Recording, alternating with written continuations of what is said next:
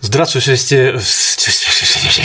здравствуйте всем. Довольно неожиданное начало, видите, даже фраза неожиданно началась. Э, Егор Яковлев э, позвал меня как э, модератора к себе на канал, чтобы я его потретировал всевозможными вопросами.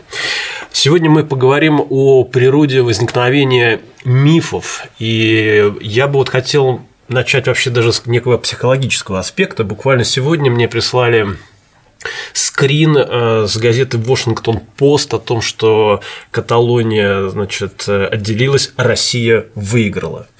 Мне кажется, есть некая такая тенденция, знаете, вот если в интернет вы залезете, посмотрите на комментарии, обязательно кто-нибудь на кого-нибудь работает. Вот я там отрабатываю там определенный заказ. Ты, наверное, тоже определенный заказ отрабатываешь. Там э, Гоблин третий заказ отрабатывает, там кто-то еще четвертый и так Причем далее мы работаем давно, потому что, если кто не знает, мы с Павлом знакомы уже 15 лет. Да, и... и начинали свою работу в городской студенческой газете «Гаудамус», где попеременно занимали пост главного редактора. Так вот, я помню, как э, в каком-то блоге, еще тогда же не было, в каком-то блоге один наблюдатель написал, что мы с Павлом отрабатываем заказ 30 серебряников чьи-то, публикуя разлагающие молодежь разного рода статьи. Да.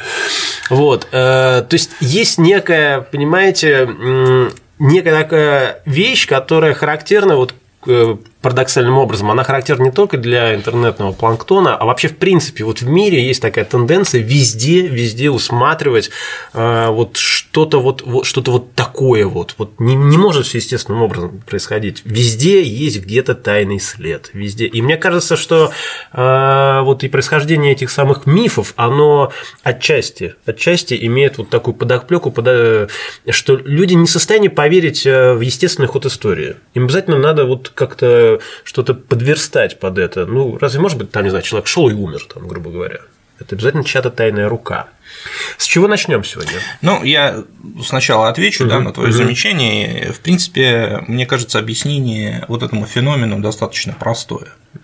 Дело в том, что когда происходят такие грандиозные исторические события, как, например, Первая мировая война, которая вызвала к жизни ряд угу. революций, разного рода перетурбаций, реформ экономических, социальных, то обыденное сознание э, глубоко травмируется этими событиями, и оно не в состоянии воспринять это как воспринять все и проанализировать все факторы, которые привели к данным результатам. Вот.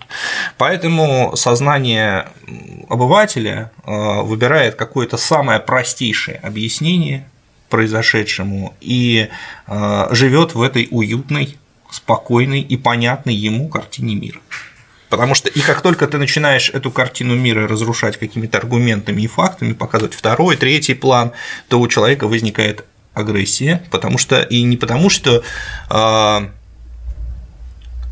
он, у него есть какие-то рациональные э, аргументы против, а потому что именно это разрушает его картину мира. Он вроде бы уже все понял, а тут ему снова, значит, начинает его снова путать. Ну, это выход вот. из зоны комфорта. Вот, это первое, да, выход из зоны комфорта. Это первая причина. А вторая причина заключается в том, что как только эти простейшие объяснения появляются, они сразу же начинают использоваться в пропаганде они сразу же начинаются использ... Э, начинают использоваться в пропаганде деловой, политической, геополитической там, и так далее. Бытовой. В, в, бытовой, да, в бытовой, совершенно верно. И вот те события, о которых мы сегодня э, мельком, потому что это очень серьезная mm-hmm. тема, но тем не менее поговорим, это как раз а, та самая история. Mm-hmm. Вот, та самая история, отголоски которой мы встречаем сегодня. Я это покажу. Mm-hmm. Значит, а, сразу скажу, что мы будем говорить о мифах такого как бы черносотенного и антисемитского направления. О, я затрагивал эту тему вот. недавно. Да, да. Это очень важная история, которая стала своего рода символом веры э, крайне правой русской миграции. И довольно и... актуальная сейчас. Да, да, да, я про это уже сказал. Вот. И э, сегодня мы поговорим о трех э, людях, ну даже можно сказать о четырех людях, которые, так сказать, эти э, мифы и эти принципы в крайне правой русской миграции утверждали и более, более того нашли себе адептов по всему миру. Значит, в прошлый раз мы с Дмитрием Юрьевичем обсуждали работу Сергея Сергеевича Альденбурга «Царствование императора Николая II», и я должен сказать, что я рекомендовал эту работу прочесть, несмотря на то, что я разбирал ее критически, показывал там, о чем Альденбург умолчал, но тем не менее я рекомендовал эту работу, поскольку она написана все таки настоящим ученым, который действительно стремился приблизиться к пониманию происходивших событий. Кроме того, она написана очень хорошим русским языком и в целом, так сказать, ну, вошла в фонд историографии и рассматривается э, в нем наряду там, с другими работами оппонентов Эльденбурга, прямых или заочных. Вот. А сегодня мы будем говорить о тех людях, которые э, значит, которых рекомендовать для прочтения невозможно, которые к историографии не имеют никакого отношения, а имеют, э, имеют отношение к конспирологии.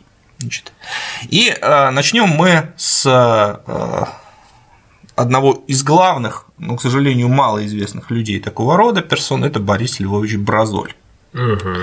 Борис Бразоль э, – это русский юрист, близкий к Союзу русского народа, человек, который в анамнезе имеет участие в знаменитом деле Бейлиса, как а, один из обвинителей, обвинителей, человек, который готовил обвинение. Ну, напомним зрителям, что такое а, дело Бейлиса. В 1911 году в Киеве был убит мальчик Андрюша Ющинский.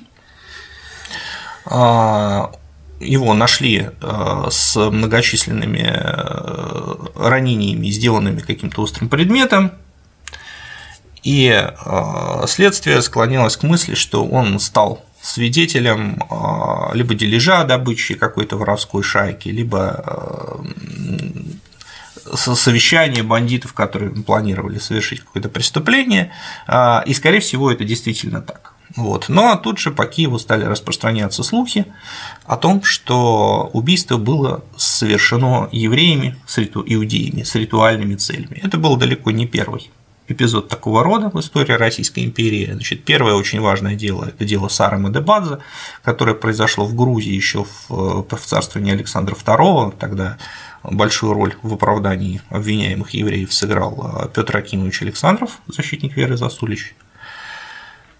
А, и меня, я помню, я э, занимался этим изучением этого вот э, дела, и я помню, меня шокировало, когда в собрании сочинений Федора Михайловича Достоевского я нашел его э, замечание – но Федор Михайлович Достоевский отличался определенной позицией, да. хоть он потом как бы и пытался потом э, как бы да. выкрутиться из да. этой ситуации, но тем не менее это ему ставится, точнее эти его высказывания берутся вот на это знамя черной сотни до сих пор. Ну так вот, я просто искал, дело в том, что про а, Петра Александрова очень мало Э, литература написана. Вот, я искал упоминания о нем в трудах э, знаменитых современников. Я смотрю, брал э, собрание сочинений Достоевского, смотрел по именному указателю, и вдруг вижу Александров, там том такой-то, страница такая. Я открываю, значит, и смотрю, там написано: Ну, Александров, значит, адвокат, нанятая совесть. Тут уж несомненно жиды виноваты.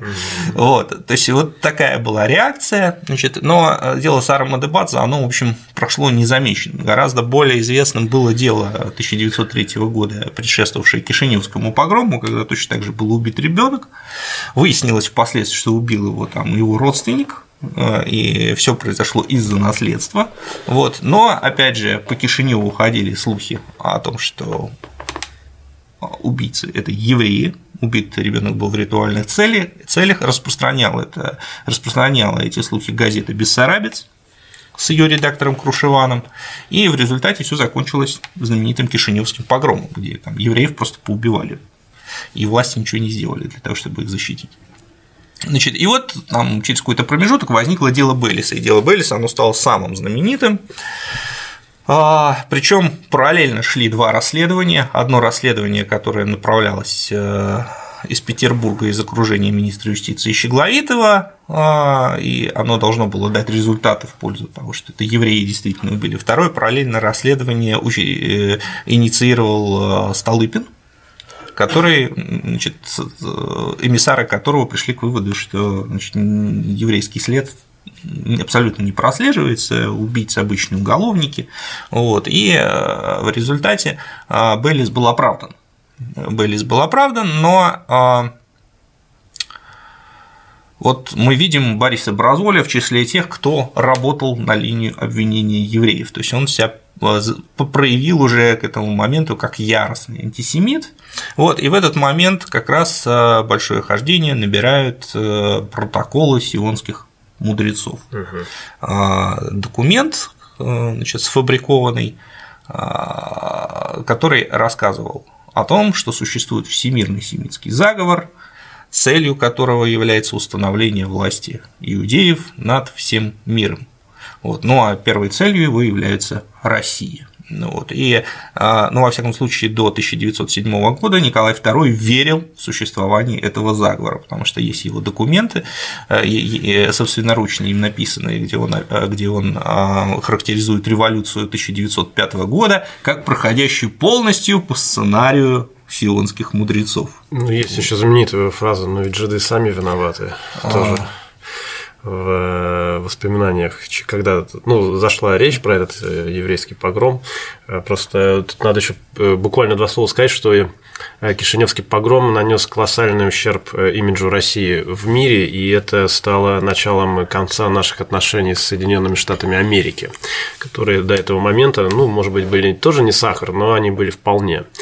Вот. А на Щегловитова, кстати, потом готовилось покушение эсерами, среди которых-то уж да, этих хват, хватало. Вот.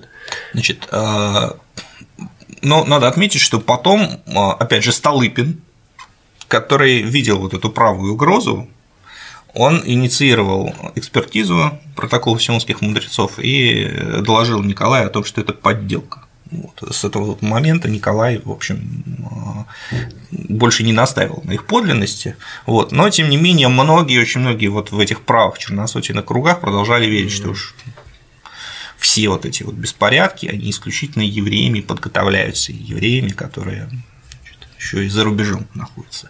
И вот с этого момента получила э, также э, хождение, история о том, что лидером еврейского заговора является э, американский банкир Якоб Шиф. Я mm-hmm. про него тоже зрителям mm-hmm. рассказывал. Вот Якоб Шиф – это человек, который э, после Кишиневского погрома э, значит, выступил с резкой критикой царя, требовал отмены черты оседлости и профинансировал Японию перед и во время русско-японской войны. Япония фактически воевала на деньги якобы Шифа. Вот, но впоследствии ничего о дальнейшем финансировании революционного движения вот в годы после Первой русской революции Шифом мы не знаем, он появляется только уже после февральской революции, когда э, дает так называемый заем свободы правительству Керенского.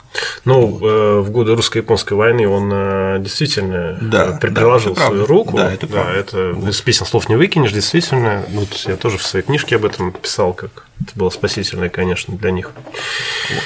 Значит, и что происходит с Борисом Бразолем? В 1916 году он отправляется как военный специалист э, в Соединенные Штаты Америки, ну, приезжает тут. Дело в том, что а, значительная часть вооружения для российской армии, она производилась на американских заводах.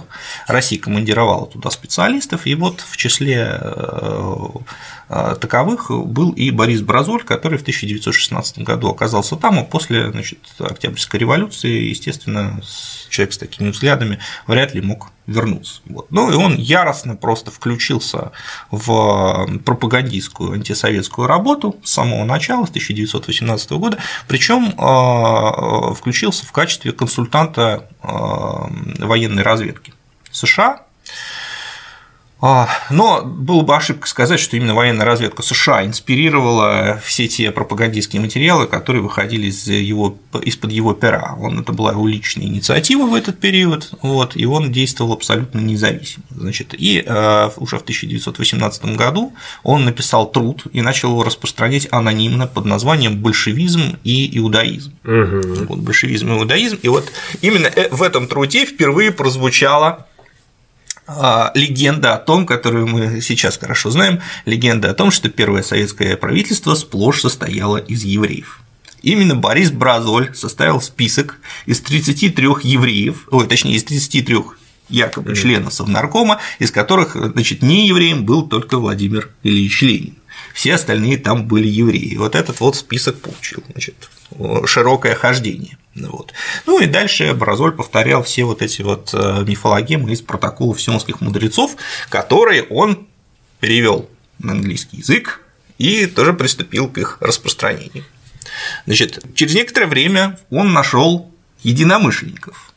Дело в том, что в Соединенных Штатах Америки тоже, естественно, были такие люди, которые пытались искать а, объяснение происходящим событиям, вот этим грандиозным, вот этому грандиозному слому, вот, и там, а, значит, это все упало на благодатную почву. Значит, существовала комиссия очень интересный сюжет, который отчасти может перекликаться с некой такой охотой на ведьм уже в 30-е годы, когда искали вредителей, вот, в советское время они были, вот, но были и была и такая шпиономания, да. Значит, и вот что произошло. А, была создана комиссия, которая занималась вопросами поломок а, на заводах, строивших авиацию для американской армии. И вот один из инженеров, который э, входил в эту э, комиссию по фамилии Хауден, тоже, значит, мучительно думал, почему же ломаются самолеты американские вроде все нормально, но ломаются самолеты. И тут ему его секретарша показала протоколы сионских мудрецов и брошюру Бразоля. И э, значит, этот инженер прозрел. Он прозрел и значит, стал всячески пропагандировать, что это жидовский заговор. Тут дело явно нечистое. И вместе с Борисом Бразолем они не просто сказали, что это жидовский заговор, а указали на главного виновника. Это был Якоб Шиф, который угу. в то время значит, жил и здравствовал. Что вот Якоб Шиф не только значит, там Россию, в России, но, так сказать, Отставил. и здесь уже, вот, уже, уже и здесь э, творит полное непотребство, так сказать, и губит нашу авиацию, давайте-ка якобы Шифа призовем к суду. И это вызвало а, сказать, определенные последствия, начались экспертизы всех этих документов, протоколов сионских мудрецов. Вот. Первые же экспертизы показали, что ну полный бред вообще, полный бред. Тут же сразу вспомнили историю Кишиневского погрома, что вот, так сказать, к чему это привело, это антисемитская пропаганда и так далее. Вот. И, но а, Бразолю повезло, потому что а, значит, его практически нигде не публиковали, вот, но тут он нашел такого высокопоставленного единомышленника, каким был Генри Форд. Угу. Генри Форд крупный американский автомобильный магнат. Генри Форд был таким же антисемитом, как и Борис Бразоль, и он своим средством, э, своих средствах массовой информации начал бразолевские статьи энергично публиковать. Вот. Те, э, то, что Бразоли нигде больше не публикует, а только у Форда, Бразоли объяснял тем, что все остальные СМИ находятся в руках жидов. Вот. Но есть только нормальный человек, так сказать, не жид, нормальный американский предприниматель, это Генри Форд. Вот. И, значит, вот поэтому он поддерживает трезвый взгляд на происходящее. Будущий поклонник еще одного нелюбителя жидов в Германии. Да. Генри Форд. Да, да. Так а все это уже тогда начиналось, mm-hmm. потому что а, в 20-х годах Бразоль вот очень активно у Форда публиковался, Правда, потом на Форда началась такая, такой же накат пошел, вот, и появилось столько уже научных разоблачений протоколов сионских мудрецов, что Форду пришлось отказаться, и он в сердцах даже назвал Бразоли обманщиком.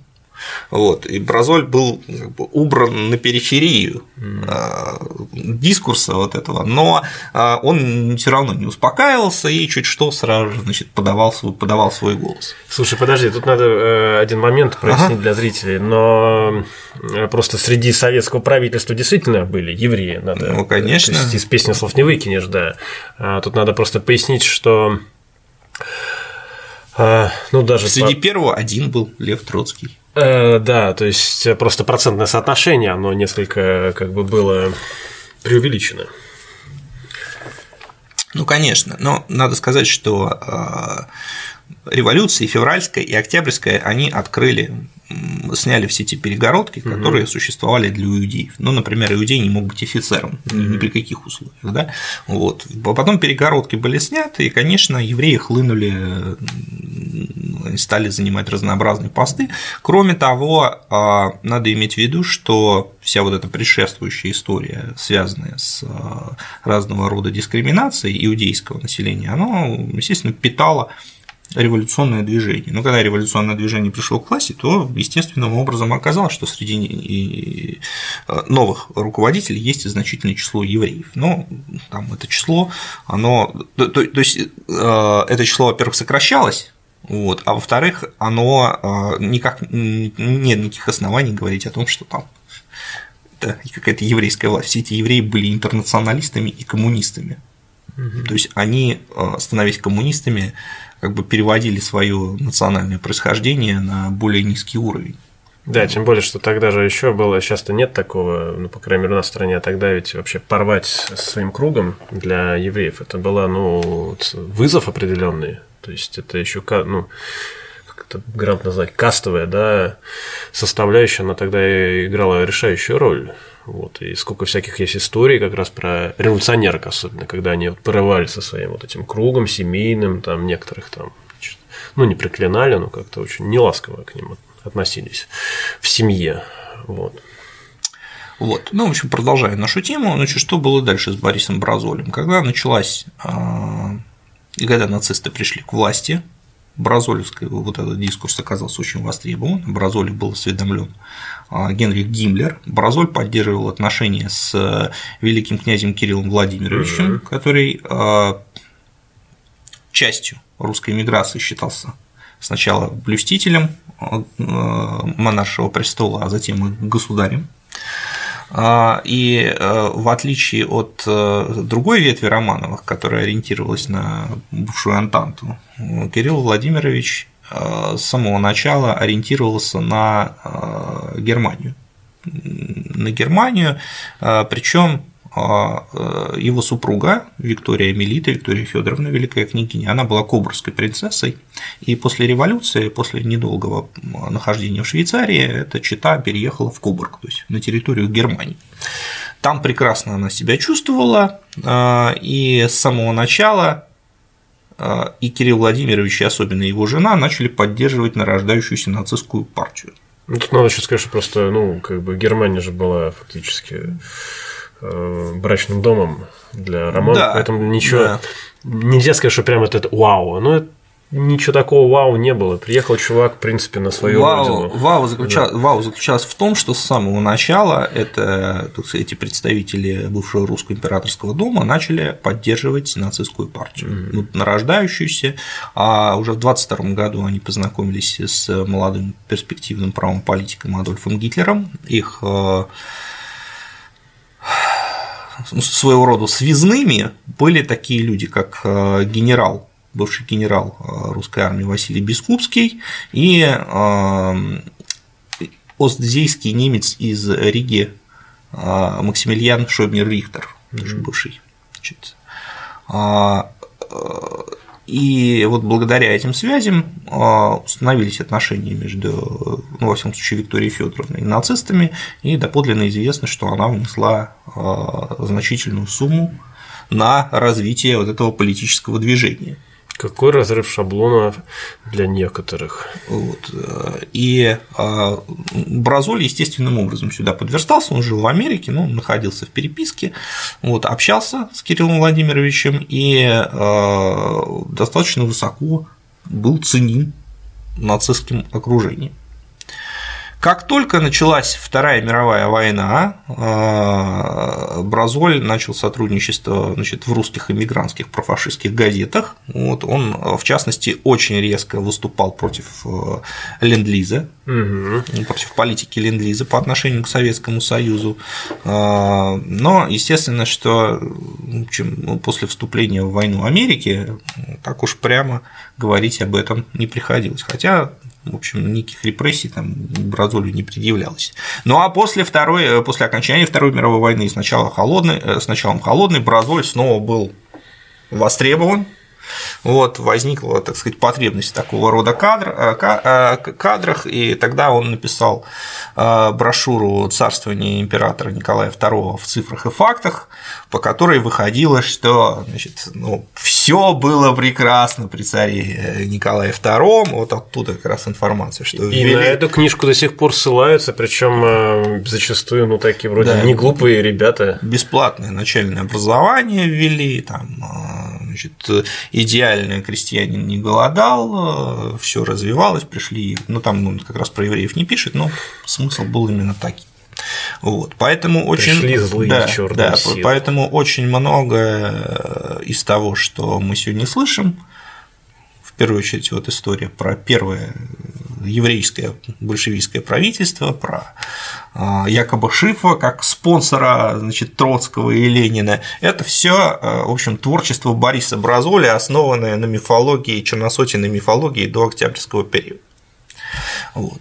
Значит, органично, органично сюда примыкает история про ритуальное убийство Николая II, поскольку оно тоже было энергично использовано нацистами в их антисоветской пропаганде. Значит, недавно мы слышали от Натальи Владимировны Поклонской заявление, обращенное к режиссеру Алексею Учителю, что нет ли в его картине надписи, подобной той, что была найдена на месте ритуального убийства Николая II. Здесь по приказу тайных сил был убит император Всероссийский, о сем извещаются все народы.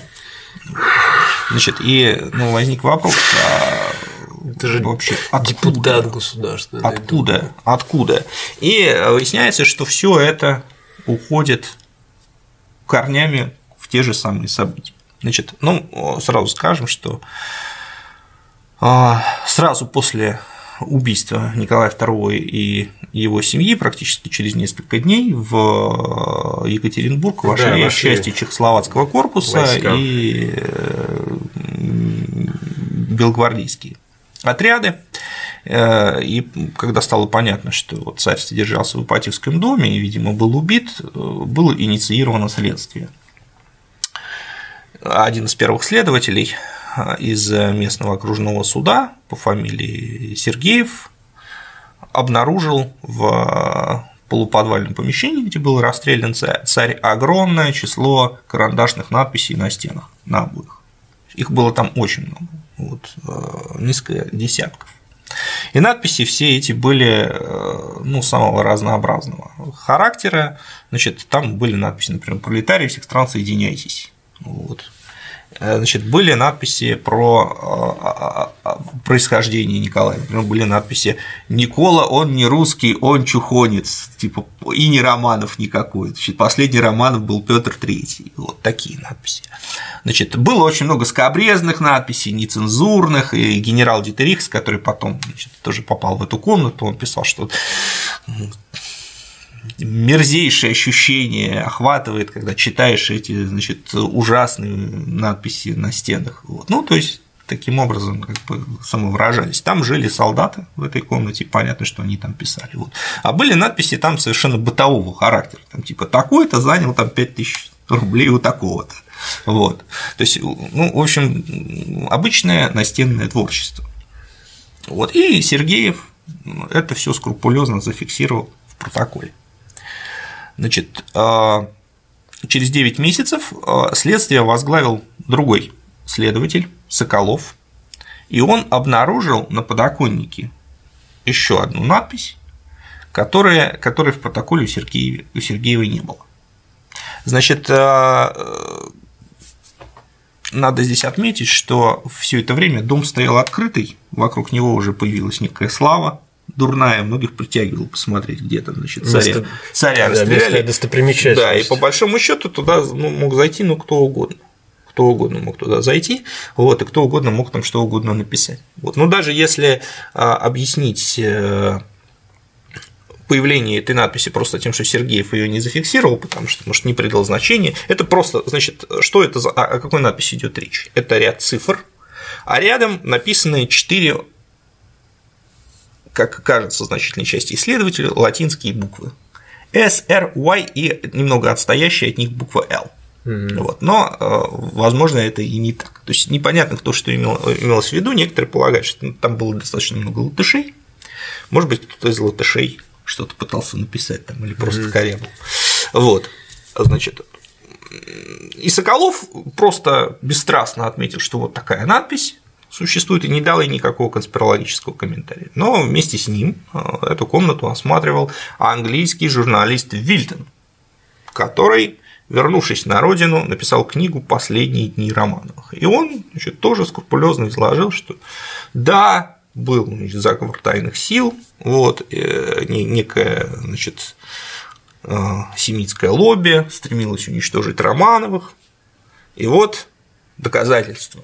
Посмотрите на эту надпись. Значит, это явно каббалистическая надпись каббалистическая надпись, здесь что-то не... И она прямо напротив того места, где был расстрелян царь. Явно здесь не так. Значит, ну, чтобы было понятно, что это вот там было, были десятки этих надписей, и вот одна случайная маленькая, ничем не выделяющаяся надпись, но Вильтон безошибочно выделил именно ее. Кстати, там были и другие надписи, и были надписи на латышском языке. Угу. Вот порядка такого, что там типа здесь был там Янис. Вот. А, Они ну, это, слишком это не смешная тема, понятно, да. улыбаюсь, это не смешная тема, вот, но э, тракт, конспирологические трактовки, они просто находятся за гранью добра и зла. Ну вот. Значит, потом эта книга э, «Последние дни Романовых» Вильтона попалась русскому эмигранту, бывшему полковнику императорской армии Михаилу Скорятину. Mm. Михаил Скорятин известен в, э, в истории тем, что э, ну вот у нас есть там всякие персонажи, типа там э, есть какой-то человек, я забыл его фамилию, который знаменит тем, что он э, везде видит какие-то древние руны, значит, какого-то доисторического славянского языка, и э, значит, рассказывает о какой-то доисторической славянской цивилизации. Это грандиозно. Я забыл его имя, в кругах, разбирающих конспирологию, он очень популярен. Вот. И, в общем, Михаил Скорятин был примерно таким же. То есть он публиковался в издательствах э, оккультного толка, которые разоблачали значит, всякие потусторонние силы. Вот такой увлекающийся был человек. А, и э, он, увидев эту надпись в книге Вильтона, взялся ее расшифровать. И расшифровал. Вот, собственно, его расшифровку и цитировала Наталья Владимировна Поклонская. Значит, опубликовал он ее под псевдонимом НЛ в брошюре «Жертва», которая вышла в 1925 году.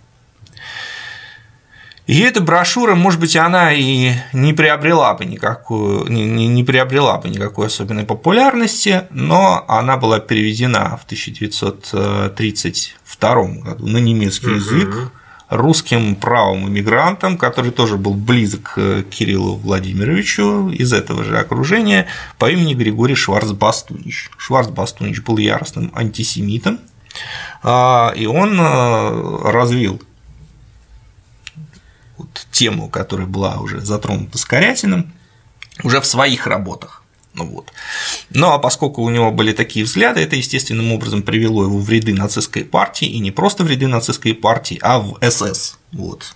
Ну, естественно, Генри Гиммлер э, одобрительно сказать, относился к такого рода теориям, и в 1943 году они вошли в фундаментальный, в кавычках, значит, нацистский пропагандистский труд «Ритуальные убийства у евреев», а, специалиста, значит, нацистского специалиста Шрама.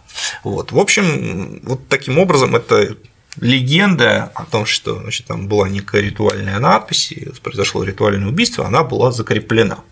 После того, как э, Германия потерпела поражение во Второй мировой войне, естественно, все это было забыто. Вот. И только после распада Советского Союза обрело новую силу. Вот есть такой Олег Платонов, публицист э, значит, монархического толка, который всячески эту историю развивает. И там в рамках вот этой вот конспирологической модели, э, например, э, значит, Михаил Скорятин именуется ну, выдающимся ученым, там, специалистом-египтологом, там, труды его, правда, неизвестны, особенно по, по египтологии, вот, и публиковался он в основном в таких как бы изданиях а скандалы, интриги, расследования. Ну, на РЕН-ТВ это был бы человек в своей стихии бы находился. Вот. Но а, тем не менее, вот их авторитет раздувается, как бы, и возникает ощущение, что это действительно все правда. Вот поэтому. А главное, поддерживается люди... фактически на государственном уровне. Ну, получается так. Ну, на уровне парламента, да. Mm-hmm. Такие люди, как Наталья Поклонская, к сожалению, становятся жертвами вот всей вот этой вот э, черносотина нацистской демагогии, которая, от которой ничего хорошего ожидать не приходится, потому что, ну, по сути, это если мы признаем, что убийство э, было ритуальным, там, значит, виноваты евреи, что дальше еврейские погромы, что ли, начнутся. Вот, а евреи в этом дискурсе равно коммунист, ну, в общем, это далеко может зайти. Вот, вот таким да. образом, да, таким образом мы просто контурно обозначили основные, основные направления за которыми надо следить и изучать истоки современных вот этих черносотенных легенд, потому что я искренне верю, что ничего хорошего от этого быть не может.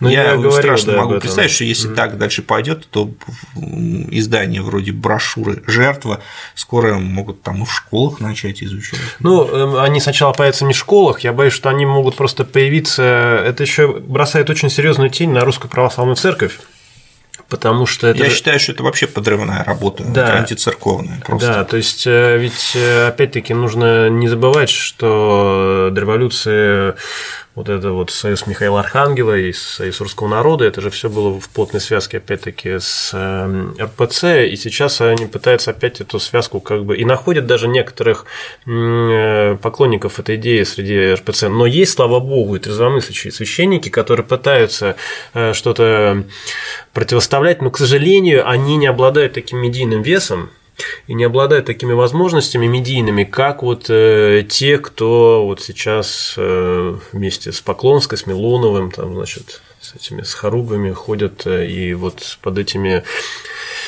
замечательными слоганами. Ну вот, да, я рассказывал про терроризм справа, дореволюционный, о котором тоже не любят у нас упоминать. У нас в основном террористы это либо эсеры, либо народная воля. Вот, а вот про... Я могу сказать одно, что вот эта связка всех персонажей, которые отстаивали эту теорию с нацистами, она не случайна, она естественная. Угу. И за каждым разговором о ритуальном убийстве Николая II маячат усики Адольфа Алаизовича. Это неизбежно, это естественная история. Вот. И э, чем раньше мы это увидим, осознаем, тем лучше будет. Ну, в общем, э, дорогие друзья, э, на самом деле редкий случай, когда хочется призвать вас э, к хотя бы к активным действиям в интернете. То есть, когда вы видите или сталкиваетесь с такими вещами, ну, предпринимайте шаги по нейтрализации этого, желательно в корректной форме, пожалуйста. Да, то есть приводите какие-то контраргументы, приводите источники вот на те, которые Егор сегодня упомянул. Это все на самом деле есть в интернете. Это все можно найти. Я написал статью, mm. посвященную как раз э, истории расшифровки вот этой сакральной. Mm каббалистической надписи, мы ссылочку на нее. Да, вот там будет ссылочка, вот ссылайтесь на эту статью. Правда, конечно же, ваши оппоненты спросят, а кто такой Егор Яковлев? Кто-то такой, сидит тут в свитере в каком-то, понимаешь? Вот, э, спасибо, Егор Яковлев, за такой увлекательный рассказ. Зовите еще. А на сегодня все. Пока.